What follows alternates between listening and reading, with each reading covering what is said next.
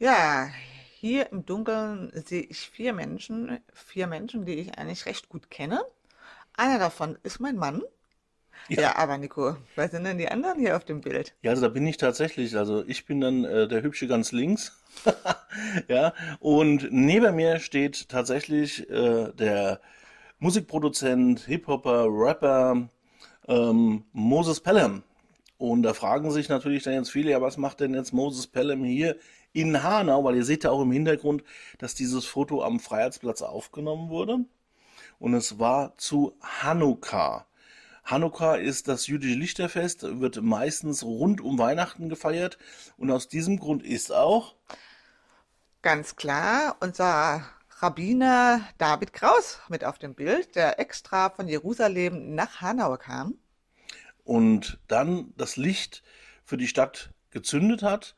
Ähm, zu Hanukkah werden acht Lichter gezündet, acht Tage, jeden Tag ein Licht. Und dieses Licht haben wir seit 2017 das erste Mal gezündet in Hanau.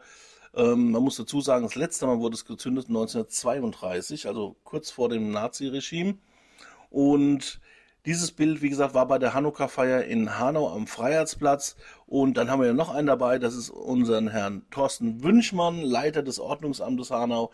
Und dieses Bild hat so viel Aussagekraft. Also diese Menschen, die sich auch hier einsetzen, dass Hanau leuchtet, leuchtet als Vorbild für das Miteinander, für Respekt, für Religionsfreiheit und Vielfalt. Ja, und dann kommen wir wieder zu diesem Wort Vielfalt und das ist genau das, was ich hier wieder auf diesem Bild sehe.